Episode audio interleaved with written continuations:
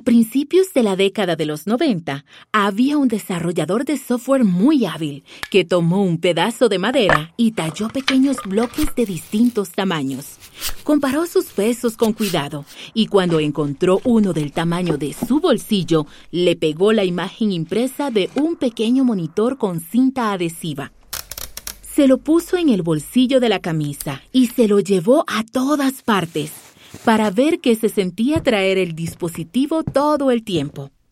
Se imaginaba que en un futuro no tan lejano todos traeríamos alguno. Si crees que era Steve Jobs, pues no, se llamaba Jeff Hawkins y fue uno de los diseñadores de la Palm Pilot. Cuando el iPhone llegó al mercado en 2007, sus críticos y competidores se preguntaban si un teléfono inteligente tendría éxito. Más de una década después, la pregunta es, ¿cómo puedes tener éxito sin uno? Los teléfonos inteligentes están en todos lados. Sus aplicaciones nos permiten hacer casi cualquier cosa. Y el hardware que usan dice mucho sobre nosotros mismos. Aunque el iPhone fue fundamental para el nacimiento de nuestra vida móvil, no se la debemos a él.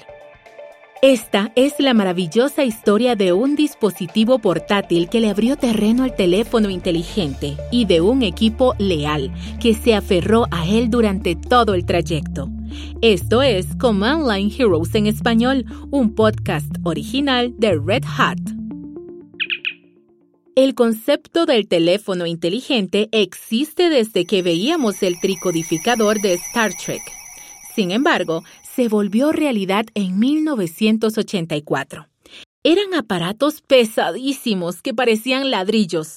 En los años 90 ya eran más pequeños, lo suficiente para que Zach Morris trajera el suyo en Salvados por la Campana. Pero en ese entonces solo se usaban para hablar por teléfono. ¿Te acuerdas de las llamadas telefónicas? Esos teléfonos móviles no daban ninguna muestra de inteligencia, pero había otro dispositivo que ganaba terreno. Se llamaba PDA o asistente digital y era un dispositivo electrónico móvil que servía de administrador personal de información. Hablaremos de él en un momento, pero hay que recordar que en ese entonces la industria de la tecnología estaba mucho más enfocada en las computadoras personales, como vimos con la historia de la Alter 8800, que contamos en nuestro tercer episodio. Todo el mundo estaba obsesionado con las computadoras personales. Eran cajas enormes de color beige que ponías debajo de tu escritorio, así que nadie se imaginaba que luego las llevaríamos en el bolsillo. A principios de los 90, Ed Colligan era vicepresidente de marketing de una nueva empresa de software móvil que se llamaba Palm. El que la fundó fue Jeff Hawkins, el que andaba cargando un pedazo de madera en el bolsillo. Era una visión maravillosa. Creíamos que el futuro de la computación, de la computación personal, estaba en las computadoras de mano y que en el futuro se realizarían más transacciones con ellas que con las computadoras de escritorio. Estábamos escuchando a Donna Dubinsky, quien en ese entonces era directora ejecutiva de Palm. Yo sé que si lo digo ahora suena... Sí, claro, es lógico, pero créeme, en ese momento no era lógico. No entendíamos por qué los demás no lo entendían, porque solo había que pensar cómo había evolucionado la informática, ¿no? Habíamos pasado de las computadoras que necesitaban toda una habitación a las mainframe, luego a las mini computadoras, que no le hacían honor a su nombre, luego a las computadoras personales y después a las computadoras de escritorio. Y veíamos el avance inevitable de la ley de Moore cada vez más potencia y tamaños cada vez más reducidos. En sus comienzos, Palm desarrolló el software de gestión de información para un asistente digital de Casio, que se llamaba Summer. También creó el software de sincronización para los dispositivos de Hewlett Packard, pero esos primeros asistentes digitales no levantaron el vuelo. Además, el sueño de un asistente digital parecía una causa perdida después del estrepitoso fracaso de Apple en ese sentido, el Newton. Era demasiado grande, demasiado pesado y el software era demasiado lento. Pero el equipo de Palm se preguntaba si no sería necesario cambiar el enfoque para cambiar el juego. El acuerdo original en el que trabajamos era con una empresa de sistemas operativos que se llamaba GeoWorks y un proveedor de hardware, Casio. Pero en el proceso descubrimos que la arquitectura de la industria, por llamarla de alguna manera, consistía en apilar las cosas, poner una sobre otra, y eso no tenía sentido para la computación de mano. Lo que aprendimos es que para diseñar los dispositivos correctamente, los productos de hardware y software tenían que estar altamente integrados. Así que lo que nos hizo cambiar de opinión fue básicamente producto del fracaso. En Palm pensaban que si lograban diseñar el hardware en que pudieran ejecutar su software, podrían crear un asistente digital exitoso. No, no, nosotros no le decíamos asistente digital. Uy, perdón, Ed. No nos gustaba lo de asistente digital personal o PDA, lo posicionamos como una agenda conectada. De hecho, intentamos cambiar la forma en que la gente lo veía. Este no era un dispositivo completamente nuevo al que necesitaras adaptarte, sino un accesorio para tu PC. Cuando Ed dice agenda conectada, se refiere a conectar el dispositivo a la computadora, no al Internet inalámbrico. Eso todavía no era posible, pero el poder sincronizar tu dispositivo Palm con tu computadora personal era una ventaja ante lo que ofrecía la competencia no se conectaban con nada. Así que la libreta de direcciones de tu Scion o de tu Casio Wizard no tenía nada que ver con la de tu computadora. No la posicionamos como una computadora de mano independiente, sino como un aditamento, una ventana a tu computadora, una manera de llevarte un pedacito contigo. Y la función de sincronización era fundamental para lograrlo. Además de crear una agenda móvil, Palm quería agregar un dispositivo de sincronización que pudieras conectar a tu computadora para actualizar la información. Y en ese momento nos asustaba mucho el proyecto. Teníamos 25 personas y el hardware era muy, digamos que requería una inversión intensiva de capital. Necesitaba un montón de inversiones, necesitaba tiempo, necesitaba un proceso de adquisición de materiales y era un reto que daba miedo, la verdad. Acabamos de escuchar a Rob Heitani, gerente de productos de Palm. Y ahora vamos a escuchar el desafío que Donna Dubinsky le planteó al equipo de Rob.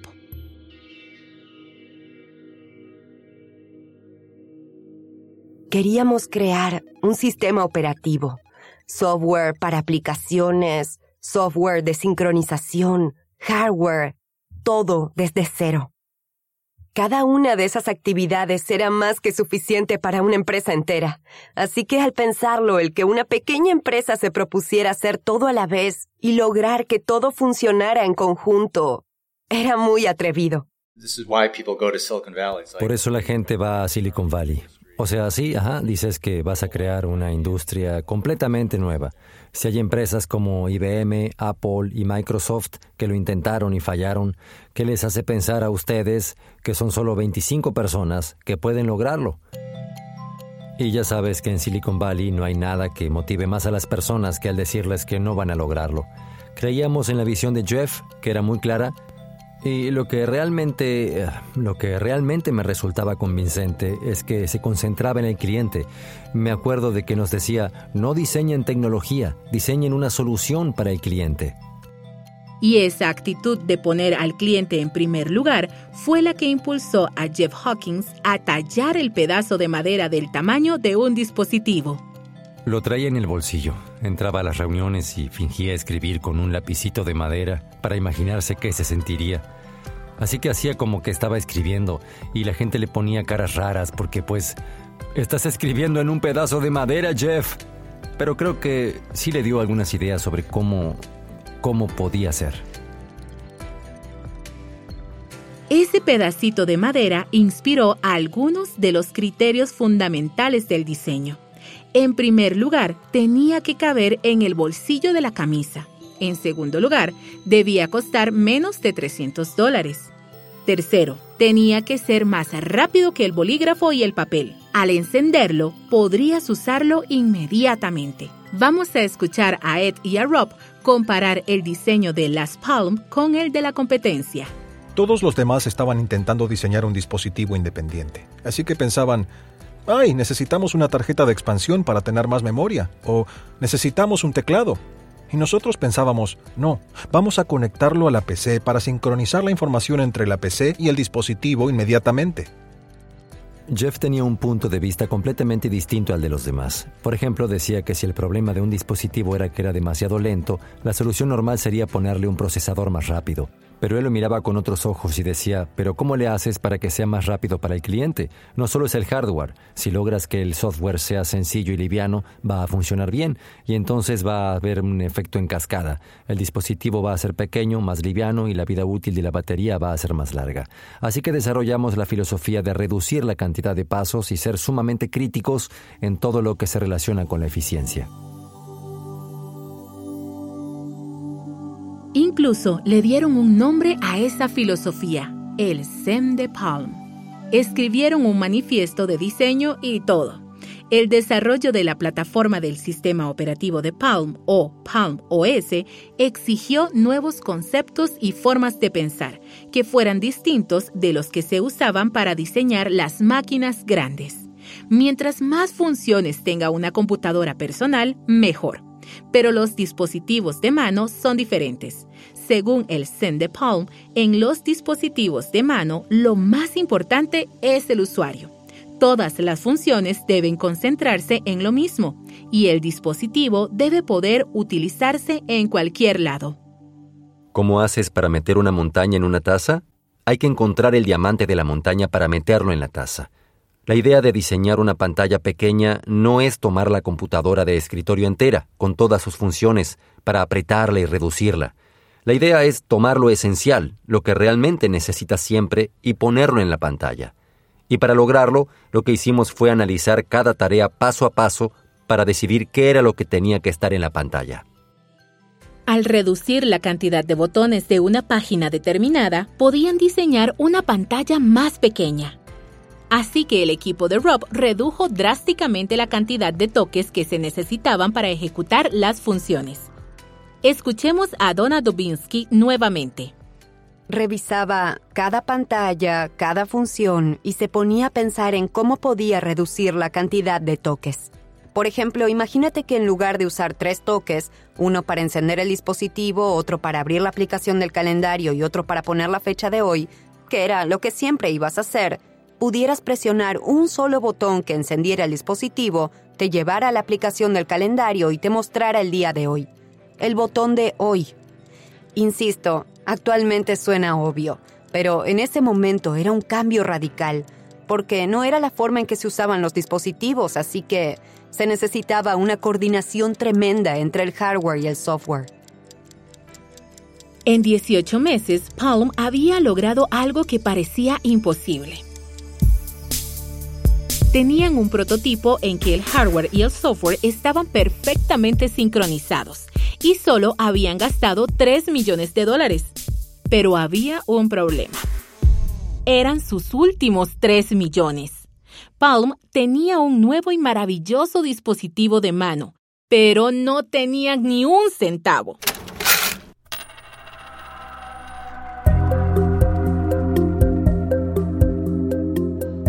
El último recurso del equipo de Palm para seguir financiando su nuevo producto fue venderle la empresa a US Robotics en 1995. Era la única forma de que la nueva agenda conectada a la que le habían puesto Palm Pilot llegara a las manos de los clientes. Y sabían que clientes no faltarían. Vamos a escuchar a la directora ejecutiva, Donna Dubinsky, contarnos lo que pasó cuando Jeff Hawkins presentó la Palm Pilot en una conferencia de tecnología. Jeff estaba ahí en el escenario, mostrando el dispositivo. Pero el momento más impresionante que hizo que la gente por poco se parara a aplaudirnos fue cuando sacó la base, puso el dispositivo y apretó el botón y en la pantalla veías que se sincronizaba con la computadora. La gente estaba impactada con eso. De repente empezaron a aplaudir. Fue muy emocionante ver que entendieron el valor fundamental de lo que estábamos tratando de vender. El objetivo de Palm en ese lanzamiento era enseñarle a la gente que era muy fácil usar el dispositivo, pero no había mucho presupuesto para el lanzamiento. Así que se pusieron creativos. Se nos ocurrió una locura, que nos ayudaran nuestras mamás. Así que llevamos a la mamá de Jeff, a la mamá de Ed y a la mía. Se pusieron unos sombreritos que habíamos hecho y que decían las mamás apoyan la pilot y traían unos prendedores que decían yo soy la mamá de Donna, yo soy la mamá de Ed y así y les pedimos que tomaran los pedidos de las pilot ahí en el lanzamiento. Yo le compré mi pilot a la mamá de Jeff o a la mamá de Ed o así. Hasta el día de hoy la gente me ve y me dice, yo le compré una pilot a tu mamá. Nos divertimos muchísimo. Se la pasaron muy bien y el lanzamiento fue inolvidable. Así que aunque las mamás tomaban los pedidos, ese dispositivo fue un gran paso hacia adelante en la computación de mano.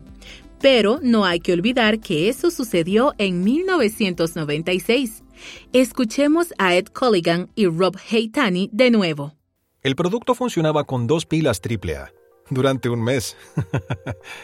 Tenía 128 kilobytes de memoria. Tal vez nunca hayas oído hablar de un kilobyte de memoria. Tenía una pantalla en blanco y negro. Teníamos una pantalla de 160 por 160 píxeles, casi microscópica. O sea, He diseñado iconos que casi tienen ese tamaño. El procesador tenía muy baja potencia y una cantidad muy pequeña de memoria. O sea, el procesador era de 16 MHz con 128 KB de RAM y teníamos que hacer que el sistema operativo funcionara con esas limitaciones. La pantalla consumía poca energía. No era a colores, ni siquiera era a escala de grises. Era una pantalla monocromática de 160 píxeles y abajo había un digitalizador. No era una pantalla, sino un digitalizador, así que podías escribir ahí. Palm le incorporó a la Palm Pilot su software de reconocimiento de escritura, que se llamaba Graffiti. Acuérdate de que no tenía teclado, así que si querías escribir algo, tenías que usar un lápiz óptico. Había que escribir en un rectángulo que estaba en la parte de abajo, con las letras una encima de la otra, y tenías que aprenderte un alfabeto simplificado. La tecnología era nueva y funcionaba bien, pero tenía sus problemitas. Por ejemplo, ya llevábamos un tiempo distribuyéndola y de repente los dispositivos que ya estaban en uso empezaron a tener fallas graves. Por ejemplo, había unos que se apagaban y ya no podías volver a encenderlos. Empezaron a llegar a nuestro departamento de servicio técnico y teníamos que tratar de averiguar qué estaba fallando.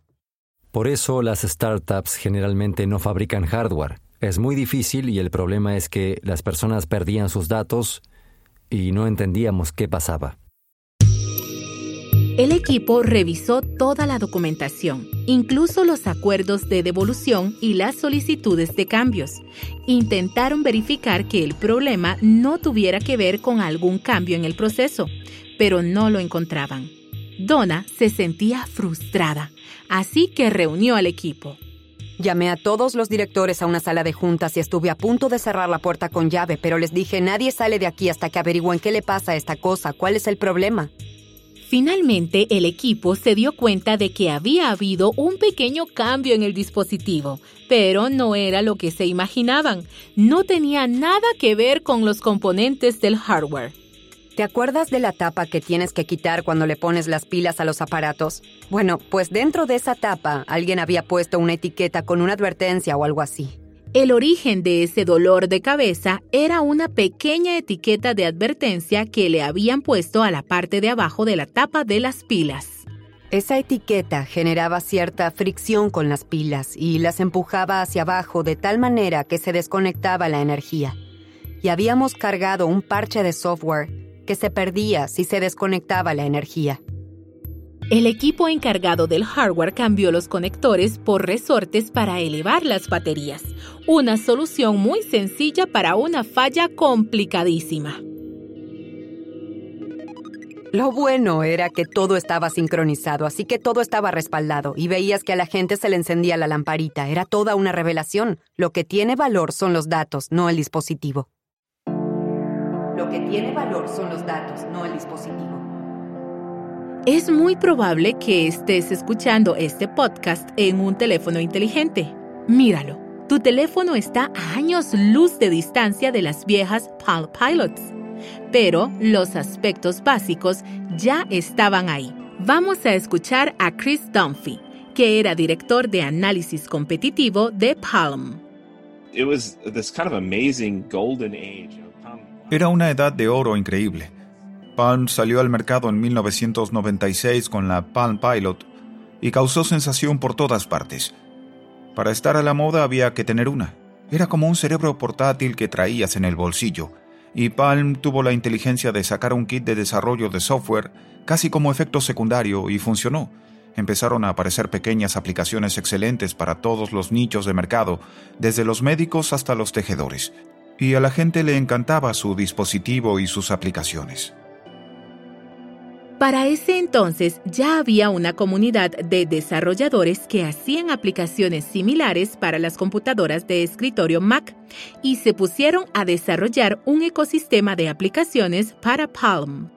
Muchos de los desarrolladores originales de Palm no eran grandes empresas, sino aficionados que hacían pequeños proyectos en su tiempo libre. Tenían algún proyecto de interés personal y se emocionaron muchísimo al pensar en lo que implicaba una computadora y una pantalla que podías traer todo el tiempo y que se convertía en una extensión de tu mente. Muchas personas tuvieron ideas excelentes para aprovechar ese kit de desarrollo de software y escribieron cosas geniales. Fue una revolución. Claro, yo sé que mucha gente cree que Apple inventó la App Store y la idea de las aplicaciones en un dispositivo de mano, pero en realidad la primera Palm Pilot ya tenía una primera tienda de aplicaciones. Era una tienda de terceros y los primeros desarrolladores diseñaban una gran variedad de aplicaciones originales que, como te decía, solo tenías que sincronizar en tu dispositivo. El plan era vender 100.000 unidades el primer año. Y durante los primeros seis meses, las ventas se mantuvieron estables, alrededor de 10.000 unidades al mes. Pero de pronto se dispararon. De hecho, a los 18 meses ya llevábamos un millón de unidades vendidas, el mayor crecimiento de un producto nuevo en la historia de los Estados Unidos hasta ese momento. O sea, fue un crecimiento impresionante, un millón de unidades en 18 meses. Palm había diseñado una categoría de hardware completamente nueva y, en teoría, la recompensa era toda suya. Pero de pronto, una empresa de nombre 3Com compró a la matriz de Palm US Robotics. Y el jefe de 3Com, que estaba influido por el modelo de negocios de Microsoft, decidió vender las licencias del sistema operativo Palm OS a las empresas que querían crear sus propios asistentes digitales. Obviamente es una estrategia que le ha funcionado muy bien a Microsoft con las computadoras personales, pero no nos parecía que fuera la estrategia correcta para las computadoras de mano. Creíamos que debían ser dispositivos altamente integrados, pero ellos no estaban de acuerdo. Decían que lo que había que hacer era otorgar la licencia del sistema operativo a todo el sector, y nosotros no estábamos de acuerdo con eso. Creían firmemente en su visión Así que justo después de ayudar a que la empresa matriz revolucionara el mercado, Jeff Hawkins, Donna Dubinsky, Ed Colligan y Rob Haitani, entre otros, abandonaron Palm para formar una nueva compañía. Le pusieron Handspring. Luego, compraron la licencia del software que ellos mismos habían creado, Palm OS, y lo cargaron en sus propios dispositivos de mano. Habían creado un gigante y ahora iban a intentar derribarlo al estilo de David y Goliath y con el mismo sistema operativo. En 1999, la nueva Handspring, que ya no dependía de esas viejas empresas matrices, lanzó su propio hardware, la serie de asistentes digitales Visor, y funcionaba con Palm OS. Así recuerda Ed Culligan cómo lo recibió el público. Por supuesto, nos apoderamos como del 25% del mercado de la noche a la mañana. Esa jugada fue un golpe para el hardware de Palm. Entonces, irónicamente, 3Com convirtió a Palm en una empresa independiente, que era lo que el equipo siempre había querido. Mientras tanto, el 90% de todas las computadoras de mano funcionaban con Palm OS. No estaba nada mal, ¿verdad? De hecho, hubo un breve momento en que Palm llegó a valer más que Ford y General Motors juntas. Todo el mundo pensaba que se convertiría en el siguiente Microsoft, pero Handspring tenía otros planes. Cuando comenzamos con Handspring ya empezábamos a darnos cuenta de que los dispositivos terminarían por estar dedicados a la comunicación.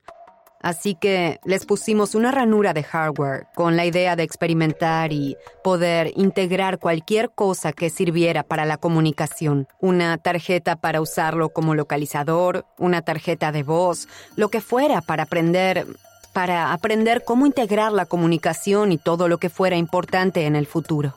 Vimos venir los teléfonos inteligentes. Entendimos que todo iba a ser inalámbrico y decidimos ponernos a pensar cómo crear ese dispositivo que integrara el asistente digital y el teléfono. Así que Hank Spring puso manos a la obra para crear un teléfono inteligente. En el proceso, cambiaron el lápiz óptico por un teclado y le pusieron Trio a su nuevo diseño. Mientras todo eso sucedía, Jeff Ed se reunieron con otro empresario del mundo de la tecnología que hacía cosas interesantes. Se llamaba Steve Jobs. En esa reunión, Steve fue al pizarrón a dibujar una Macintosh y puso un montón de cosas a su alrededor, como fotos y videos, como si fueran satélites de la Macintosh, y nos dijo, Nuestra estrategia es que la Macintosh sea el centro de todo y todo eso gire en torno a ella. Se refería a iTunes, iPhoto y todo eso, ¿no? Y Jeff le contestó, No, no va a funcionar así. Lo que va a pasar es que va a haber una computadora de mano y todo lo demás va a girar a su alrededor. Ya sabemos en qué terminó todo eso. La visión que tenía Jeff Hawkins se acerca más a la realidad. Pero en ese momento, a principios de la década del 2000, Jobs era escéptico. Todo el sector era escéptico. Me iba a verlos a Sprint y a Verizon para tratar de convencerlos de que los teléfonos inteligentes iban a ser algo importante. Yo sé que ahora cuesta trabajo creerlo, pero en ese entonces nos sentábamos en las reuniones y empezaban, ¡ay, esos dispositivos tan modernos! o ¿pero quién va a enviar un correo electrónico desde el aparato que trae en el bolsillo? Y yo les decía, pues yo creo que eso es lo que va a pasar. Así que ellos estaban adelantados, pero mientras esperaban a que el resto del mundo los alcanzara, les surgió un problema apremiante. Un problema que amenazaba el futuro de Handspring, de Palm y de prácticamente todo. En 2001, la burbuja tecnológica estalló, las acciones se desplomaron, el dinero empezó a escasear y las inversiones se hicieron humo. Entonces, en otro intento desesperado de salvar la trío, Handspring volvió a sus orígenes y se fusionó con Palm. Yo sé, a mí también me están mareando tantas idas y vueltas. El trío se convirtió en el producto estrella de Palm y en el teléfono inteligente más popular del mercado. Pero para entonces, obviamente, al Palm OS ya comenzaban a notársele los años. Había nuevos competidores en el mercado, empresas como Ring con su BlackBerry. La tecnología inalámbrica se estaba popularizando y los especialistas dudaban seriamente que Palm OS fuera un buen sistema operativo para la siguiente generación de dispositivos. Así que en 2005, Palm lanzó al mercado su primer trío sin Palm OS, usaron Windows Mobile en su lugar. Para 2007, Palm se había convertido en una compañía de hardware que ya no tenía ningún sistema operativo propio. El futuro que el equipo de Palm quería forjar parecía estar llegando sin ellos. Palm necesitaba ayuda, que llegó de la mano de John Rubinstein, el hombre que había desarrollado el iPod en Apple. En 2007, justo cuando Apple lanzó el iPhone, Rubinstein comenzó a trabajar en Palm como director de desarrollo de productos. Dos años más tarde, el equipo de Palm tenía un nuevo dispositivo, el Palm Pre, y un nuevo sistema operativo que se llamaba WebOS. Lo presentaron en la Feria de la Electrónica de Consumo de 2009 algunas personas consideran que el discurso de apertura fue el mejor en toda la historia de la tecnología. Vamos a escuchar a Ed Colligan en el evento.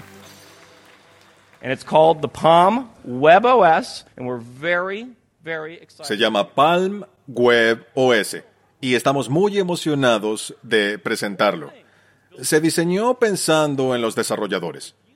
Todo se basa en herramientas web estándar de la industria. Si sabes HTML, CSS y JavaScript, puedes desarrollar aplicaciones para la plataforma.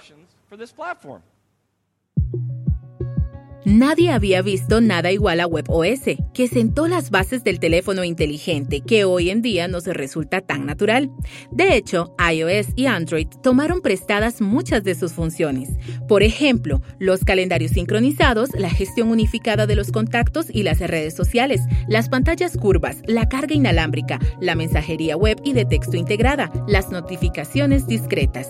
Podías actualizarlo fácilmente con solo ponerlo en el modo de desarrollador y también podías recibir actualizaciones inalámbricas. WebOS fue un logro increíble que ninguna otra empresa podía igualar. Lamentablemente, no bastaba con eso. Creo que hicimos un excelente trabajo, pero no era suficiente y llegábamos tarde porque a esas alturas Apple ya había lanzado el iPhone. Lo hicieron muy muy bien y me alegro por ellos pero creo que estaban enormemente influidos por lo que habíamos hecho. Y recién ahora, es decir, con el OS X o lo que tenga el iPhone, han logrado estar a la altura de todas las funciones que tenía WebOS. Pero para Ed, el verdadero verdugo fue otro teléfono. El golpe mortal lo dio Google con Android y el hecho de que no necesitara ganar dinero, sino obtener las búsquedas. Google básicamente regaló el Android y eso les generó un problema al teléfono Windows de Microsoft y a la Palm Pre y su sistema web OS. Ese no era nuestro modelo de negocios, así que nos perjudicó muchísimo y no hubo manera de recuperarnos. Después de haber generado una nueva categoría en la industria de la tecnología con la Palm Pilot, de haber dominado el software móvil con Palm OS, de haber diseñado el primer teléfono inteligente, el Trio, de haber reinventado el sistema operativo de los teléfonos móviles con WebOS, después de todas esas innovaciones, Palm se vendió a HP en 2010 y luego a LG en 2012, HP lanzó un WebOS abierto con kernel Linux. Cuando WebOS se volvió open source, se convirtió en el sistema operativo subyacente para una gran cantidad de dispositivos inteligentes, televisores, relojes y el Internet de las Cosas. Y el antiguo debate sobre la fusión del hardware y el software, mm, bueno, eh, vamos a dejar que Donna Dubinsky lo diga con sus propias palabras. Es prácticamente imposible distinguirlos. No puedes tener un hardware excelente con un pésimo software, ni tampoco puedes tener un software excelente con un pésimo hardware. No tiene sentido.